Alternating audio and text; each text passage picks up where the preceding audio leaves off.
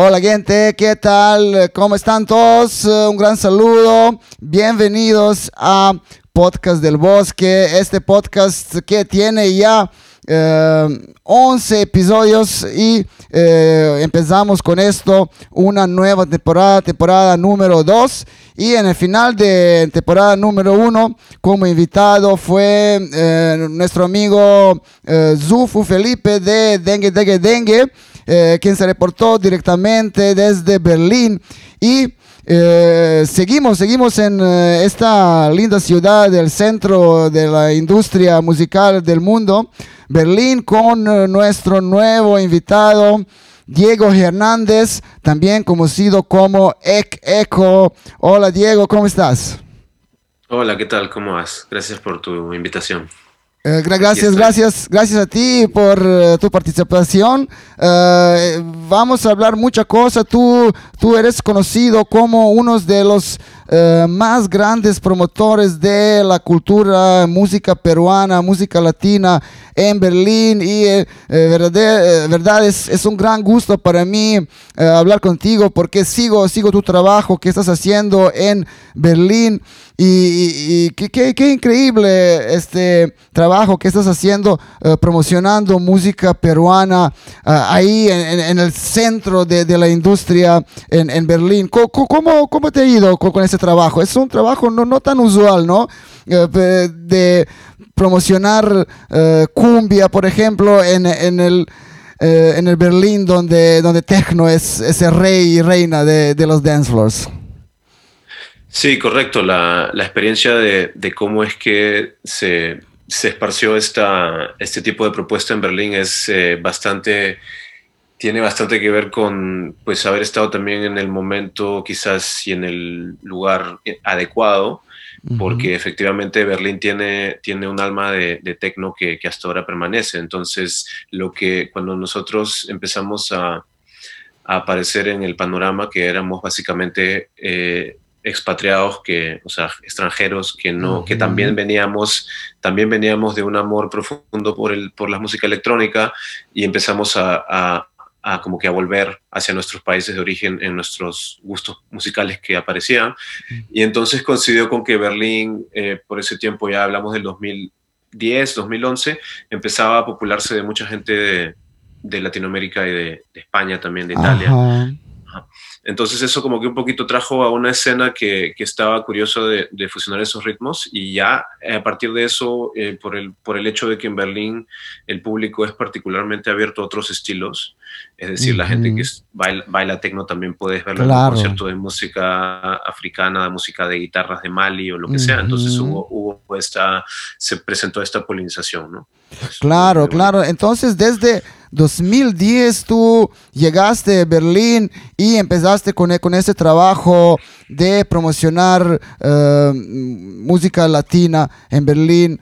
Eh, qué, bueno. Eh, dime, ahora hablamos de, pandemia y de, todo, toda esta cosa, porque siempre empiezo con, con este, esta pregunta en podcast, porque ya estamos viviendo en un tiempo locazo para, para nuestra, nuestra profesión. ¿Cómo, cómo te, eh, tú fuiste afectado con, con todo eso y, y cómo es ahora en Berlín? ¿Sí, ¿Esa cosa está reactivando poco a poco?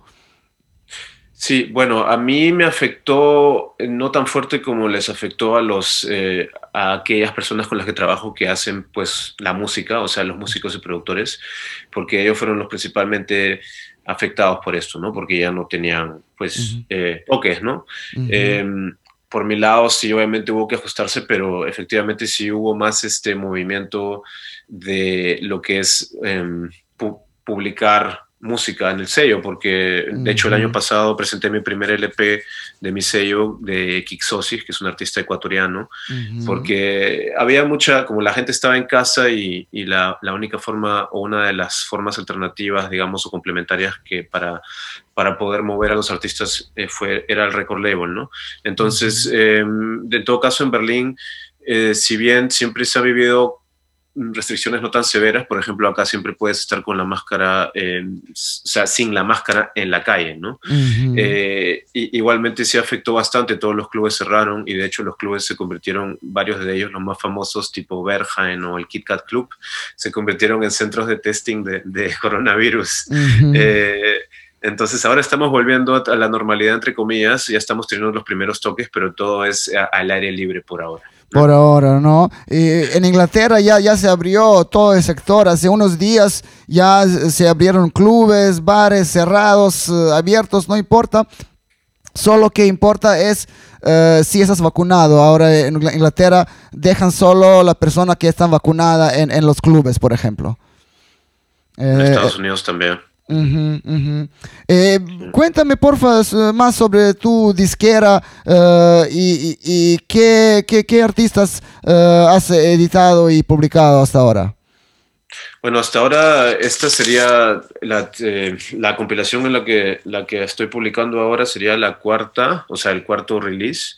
Los anteriores han sido todos en, en, en vinilo.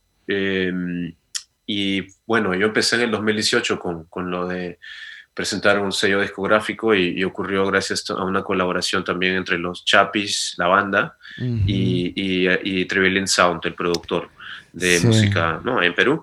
Y con esto sacamos unos remixes, eh, un single por lado ¿no? de temas de los Chapis. Luego el segundo disco fueron cuatro temas de música peruana que se llama Cuatro Suyos, el disco, eh, de Dengue, Dengue, Dengue, Coqueca, Pau Carmaita y, y Soktakuri. Son unos, unos, nombres que a un par de presentadores en Europa tuvieron problemas para pronunciar. Hasta yo, hasta yo, yo, yo, no puedo pronunciar el nombre de mi, mi, amigo Anthony, que lo quiero mucho, pero Pau Carmaita, eh, no me sale, no me sale mucho. Pau Karma, y bueno, entonces sí, salieron todos este, el segundo disco y el tercero fue el que se gestó en la pandemia, que fue el primer LP, que es el disco eh, Rocafuerte del artista ecuatoriano Kixosis. Eh, y ahora pues el presente, la presente pieza que acabamos de publicar es este, una compilación que está curada por, por, el artista Coqueca, justamente, que se llama Radio Amazonía, y esta de aquí sí está totalmente vinculada a una causa social que es la, la recaudación de, de radioreceptores Para, para, traer educación radial a la Amazonía. Por favor, este, cuéntame de este último release. Eh, entonces, eh, ¿qué, música, qué artistas podemos eh, escuchar en, en, este disco? Y como dijiste, fue selectado por, por Coqueca, música fue selectada por Coqueca, nuestro amigo Daniel, que también lo esperamos aquí en el podcast. Sí, eso fue una idea que él me trajo hace algunos meses, sobre todo eh, a raíz de que el año pasado yo también estuve organizando una campaña eh, para un poquito que ayudar económicamente o financieramente a la emergencia sanitaria en Iquitos que hubo en el 2020. Apenas ingresó la, la, pandemia que causó muchos destrozos, digamos. y, en esa, y, en esa, y en esa ola eh, fallecieron grandes artistas de la cumbia amazónica peruana y entonces hicimos esa campaña al nombre de eh, esto. sí, eso es Amazonia, eso fue muy, muy lindo, un, un, proyecto increíble que, es, que tenía visibilidad por, por todo el mundo. Sí, y bueno, justo por eso también pudimos recaudar eh, 14 mil euros al final que, que lo enviamos inmediatamente al, al, Vicariato Apostólico de Iquitos, que son los, que están haciendo esta campaña también. Y bueno, eh, como Dani vio, Coqueca vio esa campaña y quería participar nuevamente eh, en una campaña social, y esto ocurrió, entonces también nos gustó el concepto de que el Vicariato de Iquitos y, el, y, la Dirección Educativa de Loreto están construyendo una, a partir de las antenas de radio de, de, AM, están haciendo un programa radial, es un concepto bonito y lo queríamos como que hacer fluir a la compilación. Entonces ya tenía los temas, varios de ellos estaban listos, un par faltaron y ahora tenemos una compilación de temas electrónicos que entre otros artistas tenemos también a Trivillian Sound, está eh, Pau Carmaita, está Carla Valenti de Chile, está Lara Nu, está Ahorita Creme y ahí están. Sí, entonces estás orientado eh, más eh, en los artistas peruanos y latinoamericanos de, de, que tienen su estilo electrónica o eh, diferentes estilos, de verdad, eh, son, son productores jóvenes que, que, que, tienen es una trayectoria. Yo, yo recuerdo este cuando sacaste este primer vinilo con Tribilín y él me pasó el track y es, es una, fue una combinación muy muy buena como los Chapis en, en dub, como remezclado en dub. Sonó, increíble y entonces con este nuevo proyecto Radio Amazon ya eh, eh, estás con, con, el, con el cuarto release de, en tu disquera. Qué bien, qué bien. ¿Cómo, cómo lo ves escena latina de, de, hoy día? Es decir, en Berlín o en, o en distintas partes del mundo. Uh, decimos escena latina en América Latina. Ok, sí. Bueno, la, la escena latina obviamente a partir de, o sea, en el día de hoy está en su apogeo y esto, esto empezó quizás sí también a, a, finales de los 2000, ¿no? Empezó con, la, con las cosas que hacía un poquito como que sí sé que en, Argentina y, y, y, luego empezó a unirse, pues luego vino la, la, ola, la primera ola peruana, digamos, ¿no? Con Dengue Dengue, pues, eh, Terror Negro, Elegante, gente que todavía está activa.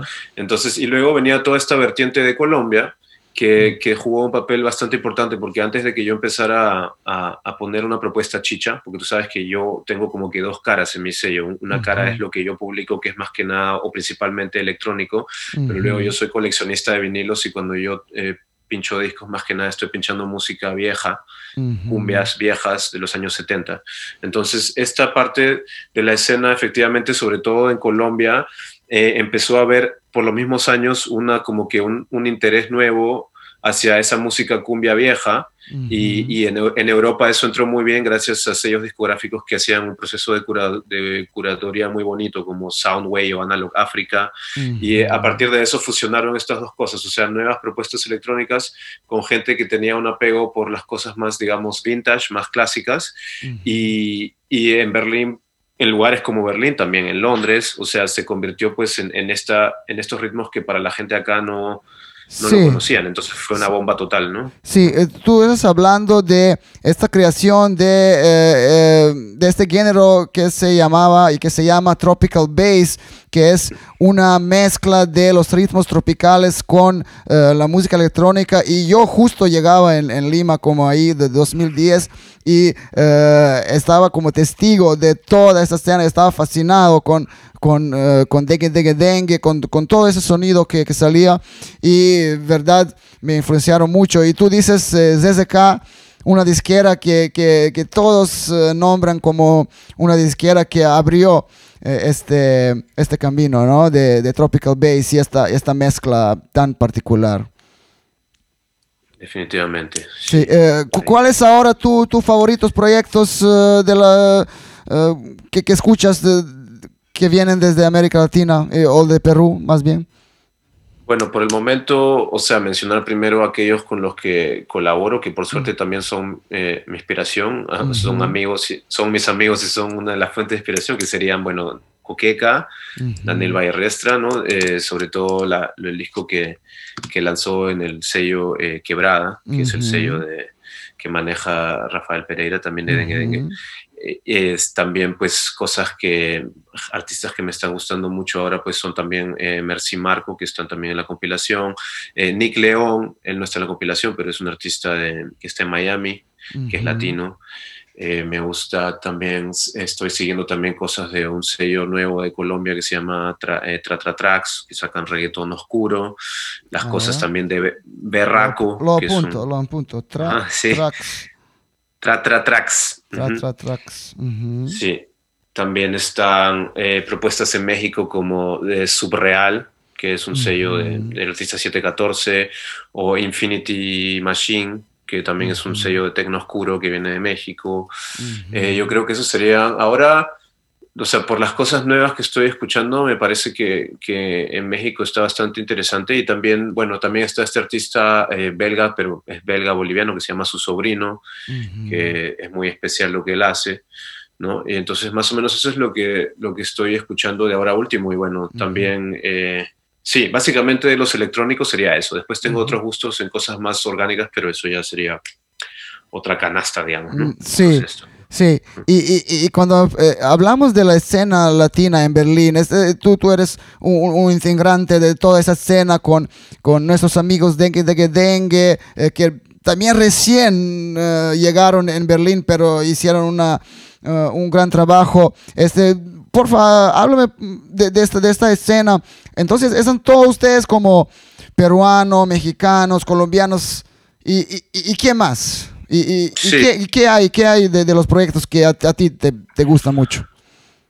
Pues acá lo, lo, primero que quería resaltar es justamente que lo, lo, bonito es que la escena, más, más que operar como escena peruana, estamos como escena latina, ¿no? Porque acá estamos este, latinoamericanos de todas partes, entonces si somos muy amigos, entonces estamos directamente, los que estamos intercambiando cosas y, yendo a las fiestas y organizándolas, pues son de México, de Colombia, ¿no? De Chile, de Perú, eh, ¿no? Entonces de Venezuela también, entonces está todo esto mucho más, este, mucho, mucho más este, hilado ¿no? y entrelazado. A mí personalmente yo un poquito que le hago más énfasis a la chicha y a la música peruana y los ritmos peruanos, pero siempre hay un intercambio ahí y pues hay gente, hay, o, sea, hay otras colectivas o otros movimientos aquí de artistas o de, o de DJs latinos que, que que eh, hicieron mucho en esta escena, pero particularmente, por ejemplo, ahora está Edna Martínez, que es colombiana.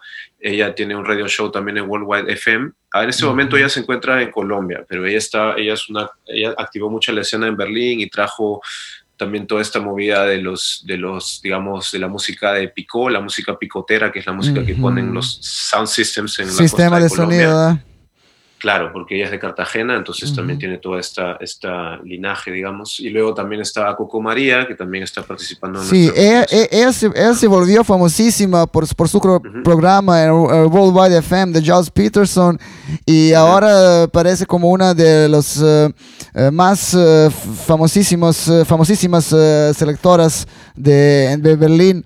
Eso es, increíble, eso es increíble cómo este, eh, una persona con, eh, con, con, este gusto de, de, pinchar música puede hacer una, una carrera eh, admirable y, y, y, como y tú, en verdad, este, dime... ¿quién, ¿quién, más los recomiendas de, de proyectos que están en, en, Berlín o Europa y que, tienen raíces latinos?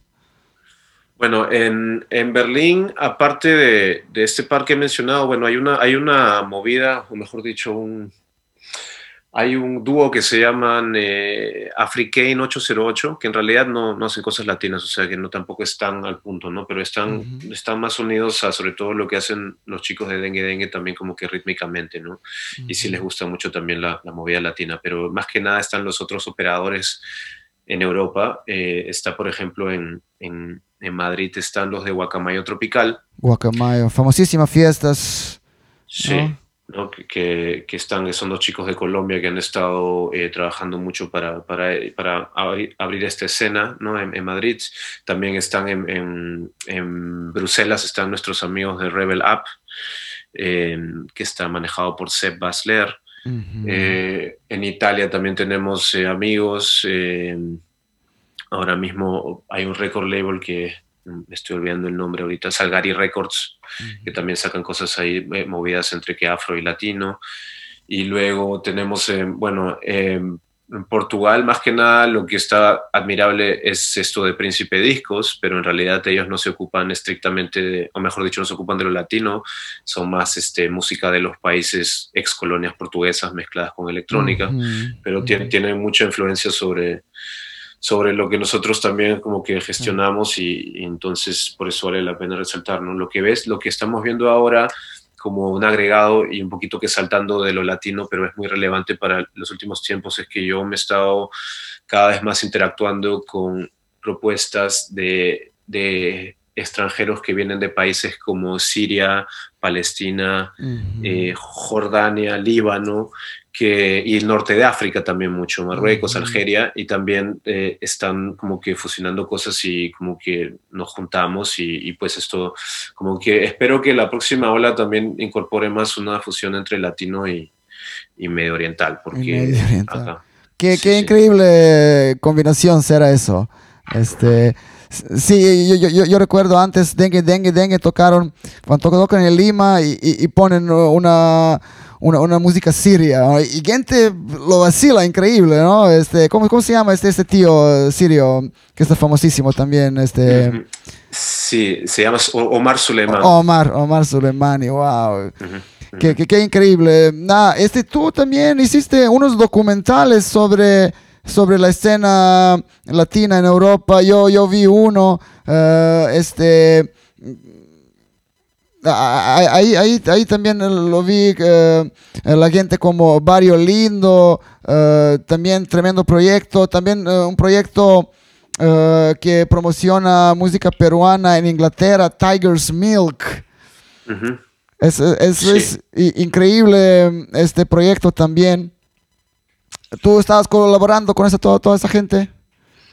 Sí, o sea, yo estoy en intercambio regular con esa gente, o sea, de esos sellos, especialmente Tiger's Milk, eh, y bueno, más especialmente Analog Africa. Eh, Analog Africa es un sello formidable que, que, que, estaba haciendo por varios años reediciones de, de música africana, de, funk, otros ritmos, eh, en, en, una muy buena masterización, y el, el, el manager terminó una vez hace dos años yendo a Perú porque le dijeron que ahí se come muy rico y terminó escuchando discos y terminó enamorándose de la música. Así que los últimos releases que ha sacado también ha sido de música peruana, de Ranil y, de, y de Manzanita, que de hecho en el de Manzanita yo escribí las, el texto del, ¿no? que acompaña el vinilo. Eh, está Analog África, que está también Discos Horóscopo, que están en Madrid.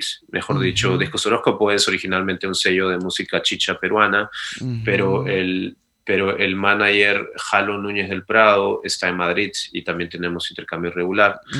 Entonces, eh, y bueno, lo que mencionaste, Barrio Lindo, casi que no lo mencioné para la pregunta anterior porque ellos realmente no están en Europa, es más como que un movimiento pan global, pero efectivamente eh, una parte de, la CRU, que es el Búho, que es un... Búho, famosísimo, famosísimo proyecto. Sí, eh, él lo gestiona junto con Barrio Lindo y, pues cabe resaltar que Chica Chica también acaba de, lanzar un, vinilo del percusionista argentino Martín Brun, que es 100% un homenaje a la música peruana de Junín, del Valle del Mantaro. Eh, me hubiera gustado que le diera más cobertura en el Perú mismo, en la prensa, porque me parece que es un disco formidable y eso es lo que acaban de, de, publicar ellos. Y además de eso, Chica Chica, o sea, tanto Barrio Lindo como El Búho tienen mucha Muchas de sus compilaciones también van para causas eh, ecológicas como protección del medio ambiente, eh, conservación de animales, eh, especies de pájaros. Entonces son dos personas que tengo el, placer de, el, honor de conocerlos personalmente porque además que son unas personas muy lindas y con muy buen corazón. Entonces sí, efectivamente la colectiva Chica Chica en este caso. ellos son brasileños, ¿cierto? No, eh, lo que pasa es que ellos, o sea, eh, el búho es de Inglaterra y Barrio, Lindo es de Argentina, pero eh, por una parte hay artistas brasileños, varios, que, editan en su sello, y por otro lado, una de las colectivas más fuertes que está también en esta movida junto con Chica Chica se llama Voodoo Hop, y la Voodoo Hop sí es una colectiva de Brasil que son los que revolucionaron este estilo como que orgánico down tempo. ¿no? Claro. Y muchos de ellos están acá en Berlín. Claro, que ahora está eh, muy, eh, muy tocado este, eh, este ritmo o esta música que se llama como organic y se, escucha bastante. Y yo lo veo en, en muchas listas. En Tulum, particularmente, este, este estilo ya tiene, tiene su público. Este, bueno. Y, mencionaste varias veces eh, cumbia y chicha. ¿Qué para ti significa chicha y cómo, cómo entraste en, en este mundo? Eh, imagino viviendo en Perú nomás. sí, no, bueno, la chicha la, la, empecé a apreciar cuando estaba acá en, en, en Berlín y eso es lo que le ha pasado a, muchos colegas latinos que estaban más interesados por otra música y solamente con la distancia un poquito que empezamos a entrar, pero también básicamente fue como para mucha gente, incluyendo muchos extranjeros, o sea, no peruanos, que empezamos a, interesarnos un poquito más a raíz de la compilación eh, Roots of Chicha. Y, Famosísima Claro, pero a partir de ahí, cuando empezamos a investigar, pues también, o a investigar, o sea, aprender más, pues eh, vimos que lo que significa chicha en realidad es algo más específico, es, es, no, no tiene que ver necesariamente con la música amazónica ni con la, ni con la música de la costa, sino es, es más la chicha, es el, el, géneros eh, urbanos de, cumbia, digamos, que fueron hechas por los, eh, sobre todo por inmigrantes de la Sierra Central, sobre todo del Valle del Mantaro, de Junín, que el Valle del Mantaro es, una, es, una, es un tesoro musical increíble. y, y, más que nada, eso es lo que se llama chicha en su, en, su expresión más, digamos, más, más específica, ¿no? Y pues el sello justo del que mencioné, Disco Horóscopo, es el que mejor representa el periodo chicha. Ahora, si la gente, para, o sea, para la comprensión general y para el público global, chicha es sinónimo de cumbia peruana. Y yo particularmente no tengo problema con que se generalice de esa manera, porque sí, porque es una, es una forma bonita de decirle a la cumbia peruana. Sí. Bueno, ¿y tú, y tú, tú favoritos, favoritas cumbia de todos los tiempos? Ok, tendría que ir por eh, un par de canciones de Los Destellos. Eh, también personalmente me gusta mucho una banda de Huánuco que se llama Los Walkers, que también son de los 70s. Manzanita también me parece genial. Eh, las cosas del, del, de Chacalón y antes también de la Nueva Crema con el Grupo Celeste. La escena de la carretera central también de la localidad de Ñaña, eh, camino a Chaclacayo, que era una escena de los años 70 que sacaron varias bandas legendarias de Chicha, que son los Blue Kings, los Sanders de Ñaña, eh, sí, y bueno, de la Amazonía tengo obviamente mi, mi devoción por Juaneco y su combo, eh, por los Wemblers de Iquitos con los que trabajé también en una ocasión para un video, para un video promocional que hicimos, y también básicamente de lo que es chicha, más o menos esos son mis favoritos. Ya después entran otros ritmos peruanos que, que pues van por otras vertientes, ¿no? Como guayno o incluso funk, ¿no? O salsa también. Sí. Sí, y, y, y, ¿cómo viste esta e, explosión de la música latina en los últimos años? Eh, música latina pop, como reggaetón, eh, literalmente tenía un éxito redondo de, en todo el mundo, no solo en América Latina. Ahora podemos ver que eh, artistas latinos son de talla también en Estados Unidos, son en Europa, gente que usualmente no necesariamente entiende español, pero escucha y, le gusta este ritmo que es el ritmo de dembow, el ritmo de reggaetón. Bueno, justamente el ejemplo del reggaetón es el más específico porque, o sea, si, existe un género latino ahora que ha conquistado al mundo es el reggaetón. Eh, y lo ha conquistado a todo nivel, en todo el mundo, y pues hay, las razones serán varias, ¿no? Pero cabe resaltar que, que es, o sea, es como que quizás en los 90 era el hip hop, ¿no? Lo que, lo que había conquistado al mundo de alguna manera, y ahora pues es un poquito, o sea, con las grandes diferencias, pero también siempre nos referimos a una música que empezó con esas características más como que urbanas o características de como que gente rapeando. Entonces es como que una, una afirmación de la cultura latina en, en la psiquis de las ciudades en, todo el mundo. ¿no? Y, y, y, pues también tiene que ver, me imagino yo, con que con que la música, o sea, la música y la cultura latina, pues es una de las más mezcladas del mundo y, el componente africano también está en casi todos sus ritmos. Entonces era una cuestión de tiempo para que llegara a conquistar el mundo de esa manera, ¿no? Entonces eso es, lo que estamos viviendo ahora, ¿no? Que por mucho tiempo fue la música afroamericana y ahora está moviéndose un poquito más para allá. Sí, sí, eh, estás mencionando música africana y ahora también es, es una increíble popularidad de uh, afro, afro música. Uh, y cuando dijimos afro, no uh, estamos pensando en unos artistas que están mezclando como house con, con esos ritmos. ¿Cómo ves este nuevo trend de, de, la música afro en, en electrónica y en, en mainstream? Sí, yo, o sea, todavía me parece curioso un nombre que le pusieron que, le, que lo denominaron este Afro House, ¿no? Porque, porque efectivamente hay, hay, me parece que es un poquito como que no abarca mucho lo que está pasando, ¿no? Pero bueno, como digo, está bien ponerle labels a manera global, pero cuando uno un poquito empieza a mirar, o sea, por ejemplo, hay, hay unas propuestas de o sea, lo que gusta mucho y también nos influencia es un sello, por ejemplo, que está en, en Uganda, que se llama Niegue Niegue, y también tienen un festival ahí. Y ellos hacen unas cosas de Afro House que son, incluso llegan a ser mucho más rápidas a veces, que se van hasta como que por el drum and bass y cosas también más tranquilas. Y luego tienes muchas cosas que están sucediendo en Sudáfrica, eh, hasta, o sea, hasta que los nombres me olvido porque hay tantos ahí que están saliendo y varios de esos están siendo canalizados a través de, del sello Awesome Tapes from Africa. Y ese tipo de, o sea, es, es, curioso ver, o sea, porque son, es música que, que efectivamente es, o sea, es, es, house, pero a la vez está apelando a, a, rítmicas propias de, de, de, estos lugares donde se está generando, ¿no? Entonces, la pregunta también es, o sea, esas son cosas que creo que no son tan nuevas. Yo creo que siempre han habido, desde que, desde que existe el house, han habido siempre cosas en África sucediendo como respuesta al house americano de los 80s, 90s.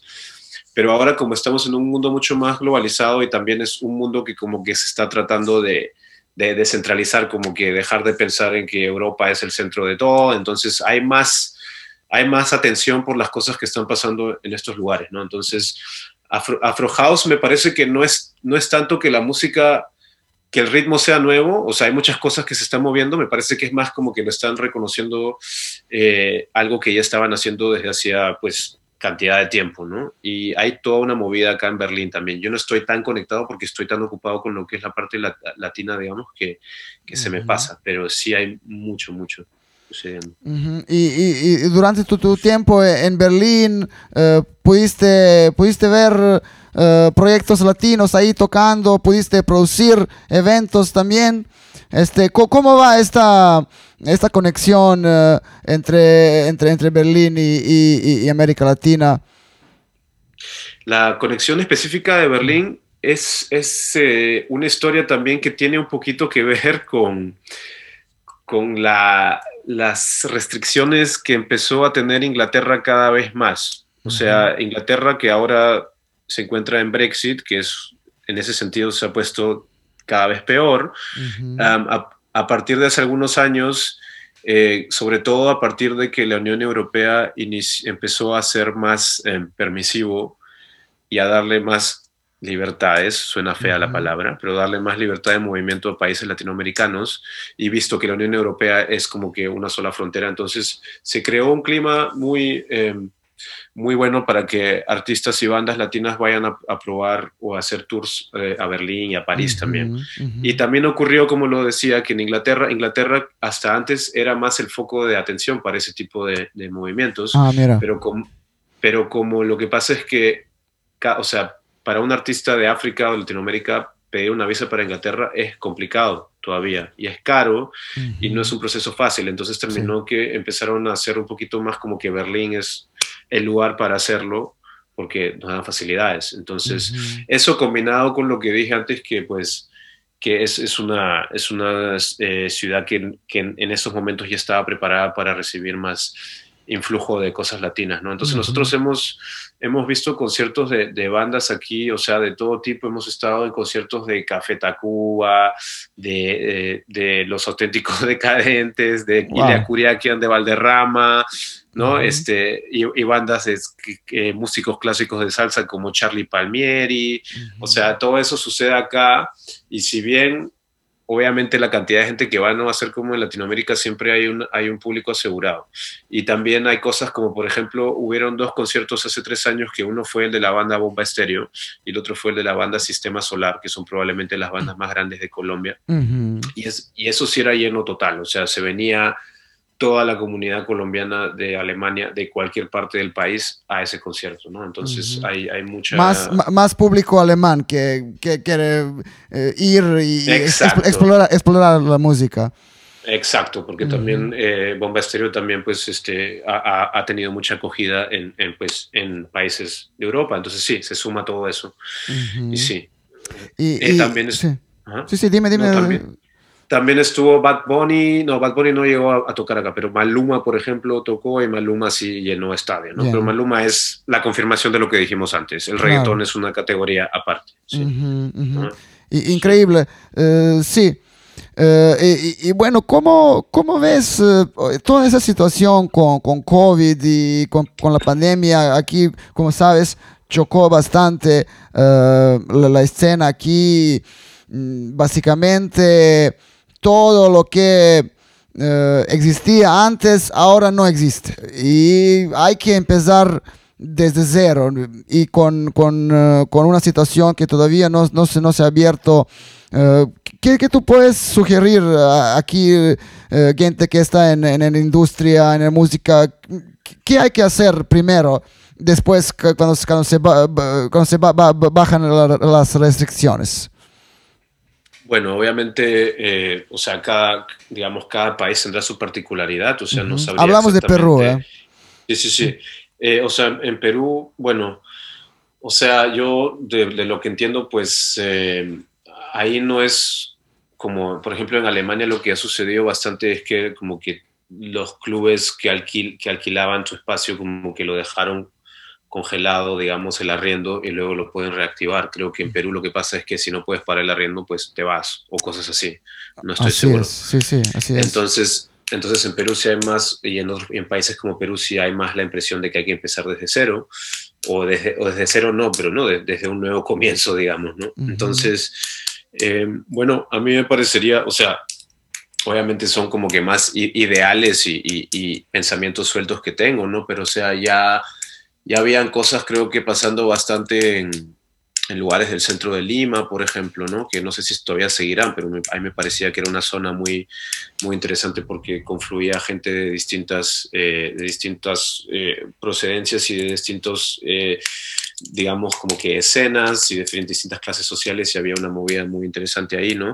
Y que, que se siga apostando por eso.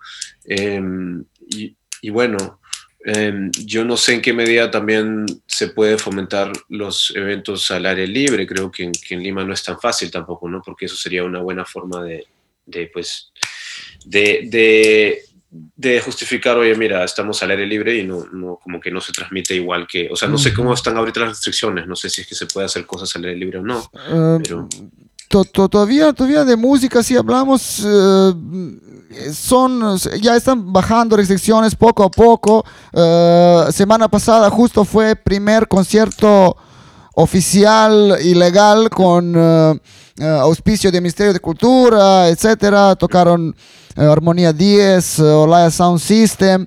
Y sí, como están bajando los casos y como gente ya se está vacunando poco a poco, ya se van eh, eh, agarrando nuevos eventos y haciendo nuevos eventos.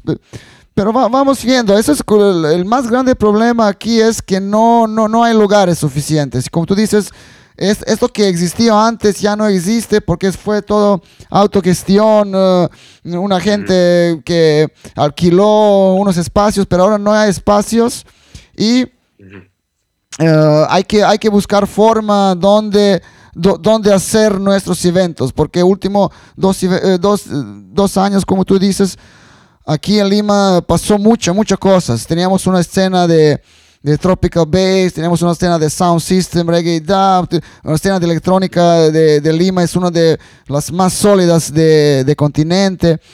Pero sí, ahora son puras fiestas ilegales y Em, hay, hay solo em, dos, dos, cursos, como puedes, puedes eh, bailar reggaetón o puedes bailar eh, tech house y de ahí no, no, no hay mucho en, en medio. Sí, está duro eso, ¿no? Eh, bueno, sí, o sea, yo estaba, por ejemplo, un poquito, un poquito siguiendo, desde antes de la pandemia, habían cosas que estaban saliendo como discofobia, bueno, que es disco, obviamente, y, y, cosas también, bueno, creo que la casa locasa ya, ya no existe, ¿no? Eso creo que ya estuvo antes, ¿no? No, eso, es solo una fiesta, pero sí, por ejemplo, había esta fiesta, techitos legales, donde podíamos tocar eh, como nosotros como uh, artistas de, de, Tropical Bass, como Tribilín, Deltatron, todo tocamos ahí, pero ahora no, no hay. vamos, vamos viendo, ¿no? Este, esta situación, pero qué bueno que hay gente como tú que están promocionando la, la cultura y música peruana en, en, Europa y por todo el mundo. Ah, ¿Me puedes decir cuál, cuál es tus próximos proyectos que, que, tienes en planes? Sí, bueno, esto, o sea, todos, todos son como que cosas que voy ensayando. O sea, hay un, hay un proyecto que va a salir pronto que es de video eh, y bueno, solamente voy a adelantar que tiene que ver con el Mantaro. Eh, esto va a ser nada más un video. Y luego más adelante pues estaba viendo de, de trabajar, porque el sello que yo tengo pues, eh, o sea, se enfoca en música peruana, pero ya ha habido un release de Ecuador. Y, este, y más adelante o sea, quisiera seguir explorando, digamos, también otros países sudamericanos y tengo sobre todo muy buenos amigos de, de, la escena que es de venezolanos que están ahí, ¿no? Que están en diferentes partes de Europa y me gustaría ver un poquito de quizás de, de editar algo de ahí. Eh, sin entender todavía de qué manera. ¿Qué, qué, qué hay de, de, música venezolana que, que, puede ser interesante?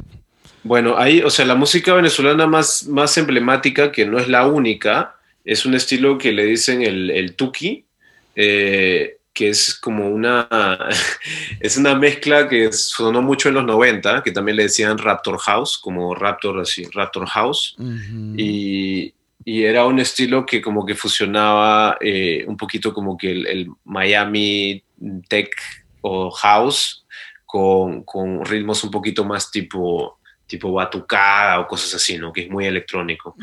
Eh, pero eso ya pasó hace algunos años, o sea, ahora lo que hay en Venezuela más que una escena es como que distintos artistas, como tenemos por ejemplo a Arca, ¿no? Que es uno de los artistas más, em, ahorita como que más transgresores en, electrónica experimental.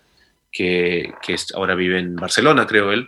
Y también hay otro par de productores de, de trap o de reggaetón, pero o sea, no hay, no hay tanto una hay, no hay tanto una escena ahorita que yo sepa, pero lo que pasa es que ahora Venezuela también es un poquito un, misterio, se están moviendo cosas, nada más que como estás todo el tiempo siendo bombardeado por una prensa que te dice que, que Venezuela, Maduro, no sé qué, es como que no, pero están pasando cosas, hay, hay que ir a mirar, ¿no? Eh, y también hay, hay movidas de música de tambores africanos que es muy especial. Y, y sí se han hecho un par de proyectos electrónicos, pero hay más ahí que investigar, ¿no?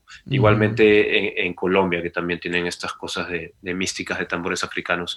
Entonces, eso es básicamente, bueno, y después también lo que hay mucho en Venezuela es música llanera, pero eso es música como que ya tradicional, eso siempre ha habido. Música de los llaneros, mucha salsa, salsa erótica que le dicen ellos, pero eso no son escenas nuevas, ¿no? O sea, nuevas como tal. ¿Y, y, y, qué es tu opinión sobre música brasilera que también tenía su expansión, especialmente baile funk o funk brasilero? Sí, efectivamente el baile funk es una de las cosas que más conozco y la conozco relativamente poco, porque Brasil es un universo infinito y este, hay tanta música ahí que es como que, o sea, yo necesitaría una segunda vida para empezar a investigar este, música de Brasil. Es, es, enorme y es totalmente diferente a lo que escuchamos en el resto de Latinoamérica. Entonces, el baile funk sí es algo que, que, pegó y que yo también, pues obviamente tengo mi pequeña colección de baile funk que, que empezó a llegar a, Alemania a través de un sello que se llama Man Recordings. Ajá, de Daniel Haxman de Daniel Haxman, exacto, ¿no? que él también tenía una conexión con, con CISEC.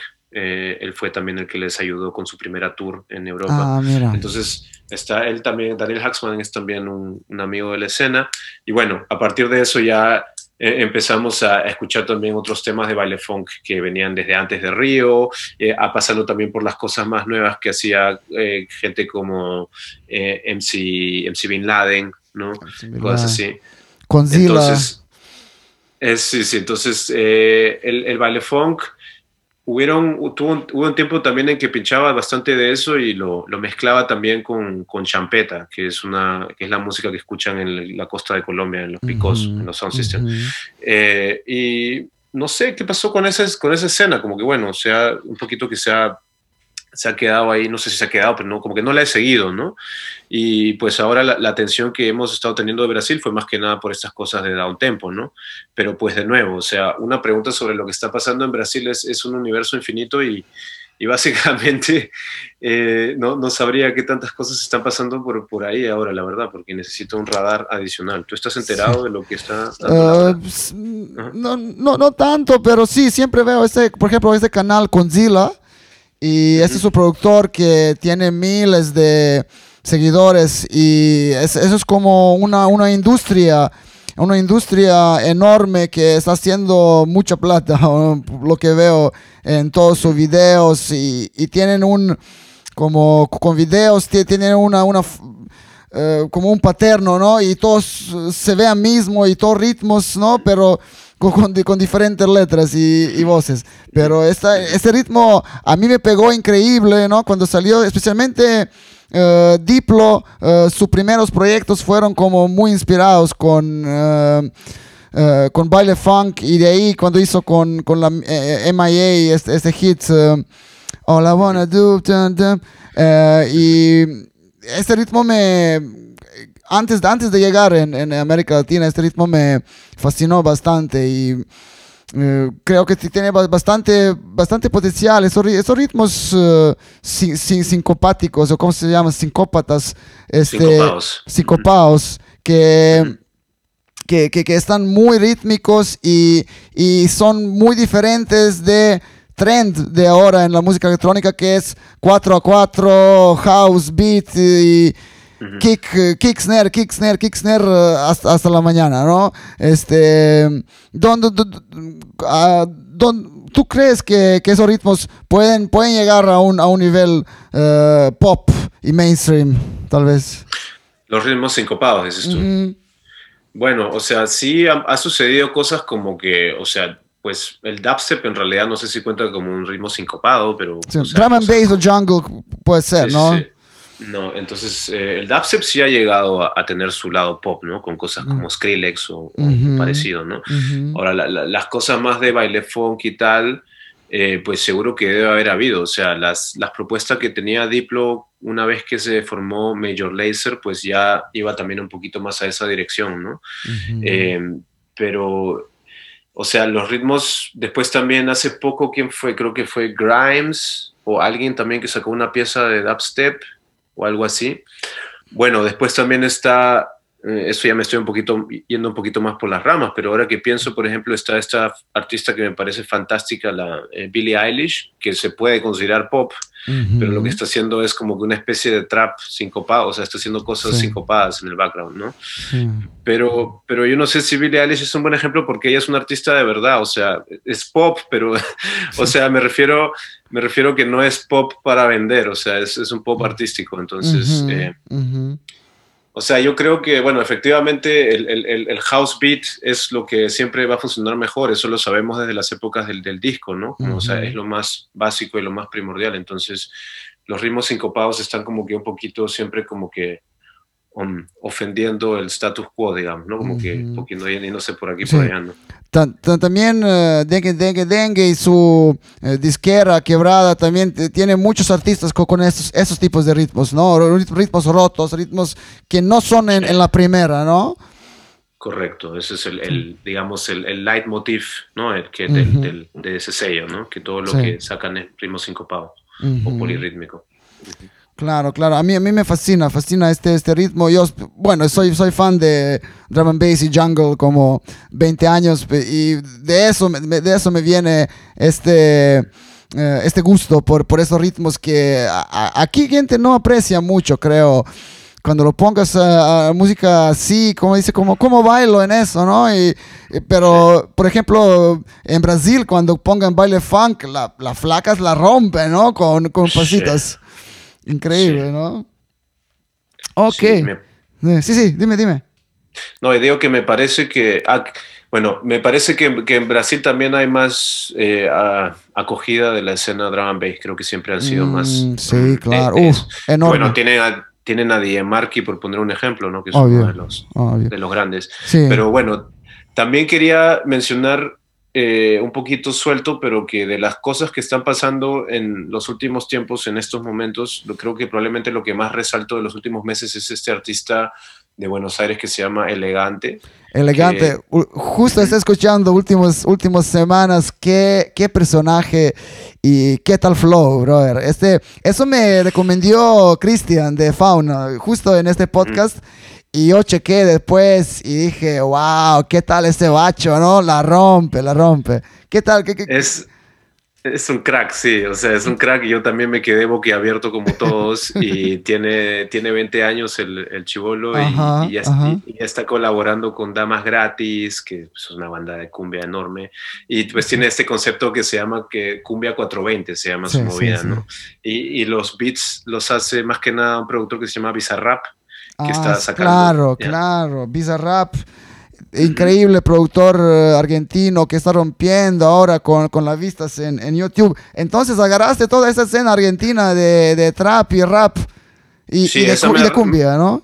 Sí, eso me lo recomendó a mí. Yo llegué por recomendación de Barrio Lindo, justamente. Él me dijo, ah, escucha esto.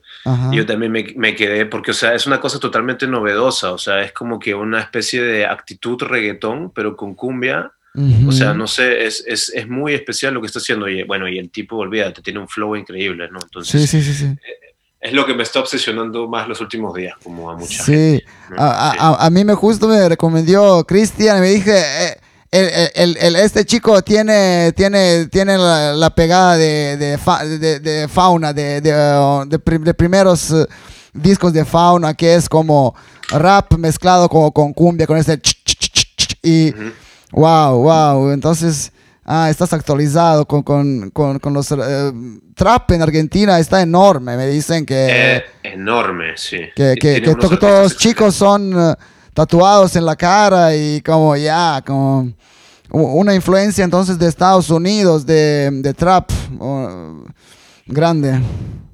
Sí, ahí tienen una, un dúo que salió que está muy bueno, que se llaman este, Catriel y Paco Amoroso que son como que los Iliakuriaki de la, de la escena de ahora. O sea, ya, ya es un poquito anterior, eso creo que salió hace tres años, pero mm. es un trap bastante, digamos, eh, bastante bien logrado. Es diferente al trap convencional y, toda esta movida sale de Argentina, ¿no? También hay gente como El Trueno, que son muy buenos. O sea, yo no soy, personalmente, yo no soy muy fan del trap, pero lo que están sacando en Argentina sí me ha dejado también muy boquiabierto. Eh, entonces que tiene esta pita argentina, no es trap como ya, vamos a eh, tomar los beats eh, igual que los migos, no, vamos, vamos a poner algo argentino, vamos a poner cumbia, vamos a poner cumbia villera y, eso, eso, eso, eso suena, suena increíble, ¿no? Sí, tienen propuestas muy frescas, en, ese, en ese género. Claro, claro, esperando también que, que, por ejemplo, raperos y traperos aquí de Perú también incorporan un poco de, la música tradicional. Esto, esto podía eh, ser diferencia de, los otros, no solo como vamos a copiar eh, este, los, los, negros de, Estados Unidos, ¿no? Sí, bueno, ahora está Renata Flores, ¿no? Que es un poquito... Renata Flores, muy bueno, muy bueno. Y bueno, antes estaba también Liberato Cani, que ya tiene un poquito más de trayectoria, pero pues es el primero que rapeó en quechua, creo, si no me equivoco. Entonces, sí, hay, hay, un par de cositas ahí. Sí, hay, hay Vaira Beats. También, no sé si escuchaste, eso es como un beatbox con, con, la, con, la, con la música peruana tradicional. No, no voy a escuchar, lo voy a escuchar después de nuestra entrevista cuando no lo había conocido. sí, te recomiendo Vaira Beats, eh, unos hermanos. Y sí, te digo, hermano, eh, durante todo ese tiempo a mí me fascinó bastante cómo eh, la escena y música independiente en, en Lima y Perú avanzó muchísimo en los últimos 10 años. Eh, una única cosa es que eh, toda la culpa, decimos, tenían los chicos de Dengue, Dengue, Dengue, que trajeron bastante artistas, pero de ahí, eh, de ahí se, se fueron a Berlín, pero igual, sí, igual cena, cena fue muy, muy, muy buena y muy linda, y ahora nos toca a todos empezar, empezar más pronto posible, creo, hasta fin de año se, va, se van a abrir las cosas aquí porque ya estamos todos vacunados. Yo justo me voy a vacunar en, sábado, entonces cuarentones ya eh, eh, eh, termina, conmigo terminan, terminan cuarentones y empieza, empieza gente de, de 30 años. así que sí, poco a poco, espero que también podemos colaborar y puedes venir más, más pronto en Lima y hacer algo conjunto, de, todas, de todas maneras. Este, eh, también eh, eh, últimamente tenemos una explosión de los medios latinos en inglés. Tú estás colaborando con varios como, como periodista. Este, ¿Qué piensas de, de, este trend tenemos Remezcla, tenemos Sounds and Colors. Son todos unos medios muy populares, pero son en inglés. Bueno, sí, para Sounds and Colors yo soy un colaborador regular. Eh, yo, escribo reviews y algunas piezas eh, ¿no? de, enfoque de cultura y soy muy amigo del, editor, ¿no? del, redactor general, de Russell Slater. Eh, de Remezcla, bueno, sí conocí brevemente a un par de sus redactores, pero Remezcla es una publicación más grande y, más como que corporativa que están en Nueva York. Entonces, eh, o sea, un poquito que el Sounds and Colors sí es un poquito más como que indie, digamos. Y, y, bueno, pero o sea, para el punto, o sea, tanto Remezcla como Sounds and Colors, pues eso, publican totalmente en inglés, ¿no? Y eso, o sea, ahora que lo mencionas, ahora que lo mencionas de esa manera, a mí no se me había pasado por la cabeza así como totalmente, pero pues efectivamente, qué curioso que, o sea, que hemos llegado a un punto de interés en el cual hayan revistas enteras dedicadas desde Estados Unidos o Inglaterra a, cubrir lo que está pasando en la cultura y la música latina, ¿no? Eso es una cosa muy, importante porque quizás antes la única forma de cubrir cosas que pasaban en Latinoamérica estaban linkeados a eh, guerra civil o en este país está pasando no sé qué, o sea, como que mira, o acá la gente pobre y ahora es como que mira, es, o sea, Latinoamérica en todo su contexto y, en toda su cultura influenciando lo que hacen en Europa, influenciando lo que escuchan, ¿no? Entonces, eh, sí, o sea, eh, tienen perfiles distintos, ¿no? remezcla de Sounds and Colors, pero bueno, están, o sea, efectivamente son, esas son las dos publicaciones que están enteramente dedicadas a eso, creo, ¿no? Porque el resto no estoy seguro si es que hay otras que sean así de, fuertes. O sea, hay, hay, hay, luego revistas que publican diferentes cosas en diferentes partes del mundo, ¿no? Sí, y es, es, es como... Um, es, es, es, bien curioso que, que, esos, por ejemplo, dos medios que mencionamos son muy, muy, uh, eh, tienen mucha influencia este, e, en este mundo, no solo latino, y, y están promocionando en una, una manera uh, increíble todo lo que está pasando aquí. Uh, podemos, podemos yo, yo siempre veo, por ejemplo, Sounds and Colors, que tiene una actualización increíble. Lo que pasó como semana pasada en, en, en música y en la escena América Latina son bien actualizados y bien atentos en, en, en todo lo que pasa aquí.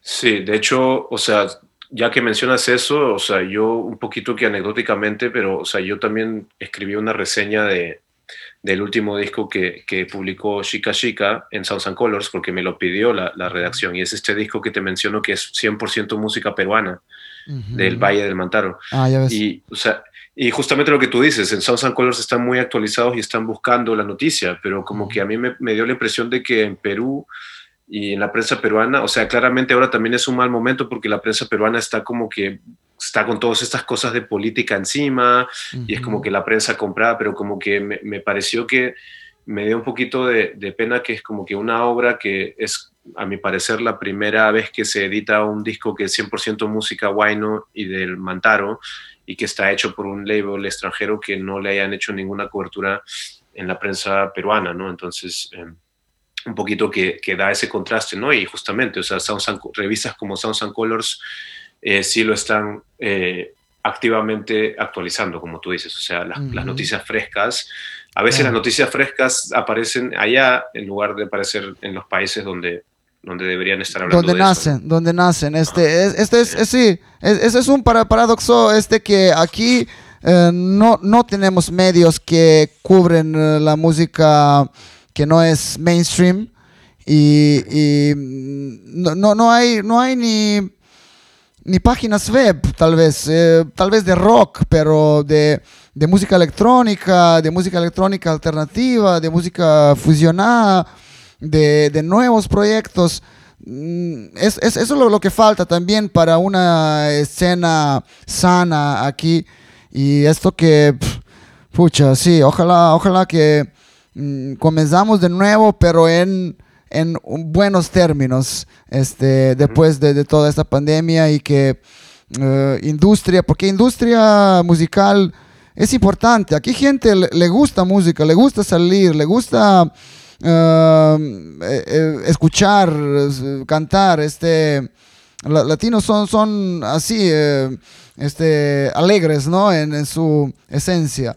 Así que sí, espero que esto y, que podemos exportar e importar eh, influencias. Este, bueno, como tú, tú mencionaste, ya, yo no quería, pero ya hay que preguntarte, ¿cómo, cómo viste estos últimos dos meses en, en, la política peruana? Estuvo bien intenso, ¿no?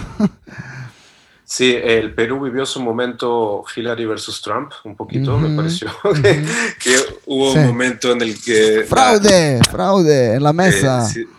sí, y también hubo una, división eh, como no se había visto, creo que ni siquiera en un tiempo que también hace como 15 años creo que estuvo como que Fujimori contra Humala. La división que se vio esta vez, no, no o sea, esta vez ha sido bien fuerte, ¿no? Y, o sea, y, y me dio también un poquito de pena ver cómo, o sea, estábamos en una situación en la cual no importara por quién votaras, siempre había haber alguien que se iba a ofender mucho por esa decisión. Entonces la gente y los amigos empezaban a pelearse y la gente empezaba a pelearse y bueno, después culminó con esta campaña de, de, digamos, esa campaña de odio contra la gente que había votado por Castillo. O sea, la gente dio lo peor de sí, ¿no? La gente dio lo peor de sí mismo y, y pues queda, yo estoy contento que, como le decía también a mis padres, estoy contento que desde ayer haya un presidente. Y no porque sea Castillo, sino porque hay un presidente. Eso ya nos está dando una estabilidad, ¿ok?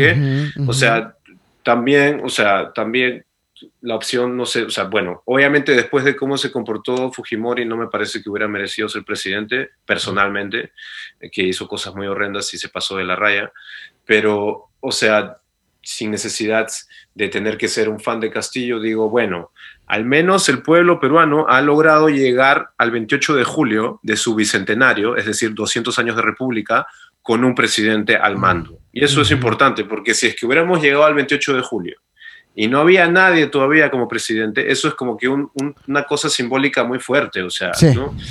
Entonces, eh, al menos tenemos eso, ¿no? Ahora lo que hay que tratar de hacer es, es como que todas esas divisiones que han habido y todas esas peleas como que dejen de pelearse y estemos todos como que, porque es un país de todos, pues, ¿no? Entonces, pues, adelante y, y, siempre vigilantes, ¿no? O sea, siempre vigilantes de lo que está pasando. Absolutamente, sí. Sí, no, este, como tú dices, yo no podía decir mejor. Así que espero que en este bicentenario de, de Perú ya, ya podamos... Eh, curarnos, curarnos todas nuestras heridas y empezar un, un, un, un, uh, reto nuevo y uh, como digo, como digo, ¿no? Como, y como escena musical y como sociedad, uh, ojalá avanzamos y yo, yo, yo creo que no, no hay otra, que hay, que hay que avanzar y hay que estar mejor, mejor persona, mejor artista y, y todo, ¿no? Este, nada, Diego, llegamos a una hora eh, de charla muy, muy, muy, me pareció muy lindo. hablamos de un poco de todo, de, Berlín, de Perú, de América Latina. Eh, y, de eso se trata este, eh, este podcast. una vez más, por favor, para gente que tal vez no eh, no, escuchó bien, eh, eh, ya salió el, cuarto release de tu disquera, Radio Amazon, curada por Coqueca, un, Daniel Valle, Valle Riestra, amigo. entonces, esperamos verte muy pronto aquí por tus tierras. Y, sí, muy, mucha suerte aquí en Berlín. estamos siempre pendiente de, tus releases, de tus eventos. Así que con todo, con todo hermano, un gran apoyo y para ti y para todo lo que haces, muy, muy admirable. Muchísimas gracias por tus palabras y por el apoyo. Así que nada, a ustedes también espero que estemos pronto, que pueda ir pronto a Perú para, para saludarnos en persona esta vez, ¿no? Ya nos conocimos en persona virtualmente, así que muchas gracias por tu espacio y por tu apoyo. Y, bueno, nada, estamos en, contacto. Yo voy a seguir eh, poniendo en marcha la campaña de donación, así que nada, estén conectados para más y, pues y, involúcrense en la campaña si desean. Sí, sí. Pues, estamos eh, hasta el habla. Siguiente, Radio Amazon búscanlo en... Uh, ¿Dónde gente puede buscar para comprar tal vez vinilo? ¿Usted tiene vinilo también sacado? No, eso no es, esto, esto, la compilación es solamente digital porque por la naturaleza de la, de la campaña, es decir, es una campaña puramente para donación de fondos, entonces es solamente en digital. Y la pueden encontrar en Bandcamp, en Radio Amazonía. Radio, Amazonía en Bandcamp o en, en Ekeko Bandcamp. Sí. Ahí lo pueden descargar, eh, cuesta a partir de 10 euros o más y con esa plata estamos recaudando para la construcción de radios, de, equipos de radio para poder eh, enviar, para poder traer educación a distancia a los estudiantes de, las escuelas aisladas por la pandemia en la Amazonía. Increíble, increíble reto, gente, participen, eh, eh, estamos todos, todos somos Amazonia, así que nada, muchas gracias Diego, gracias a todos por escuchar y ver este podcast del bosque número 11, hasta luego, chao, chao.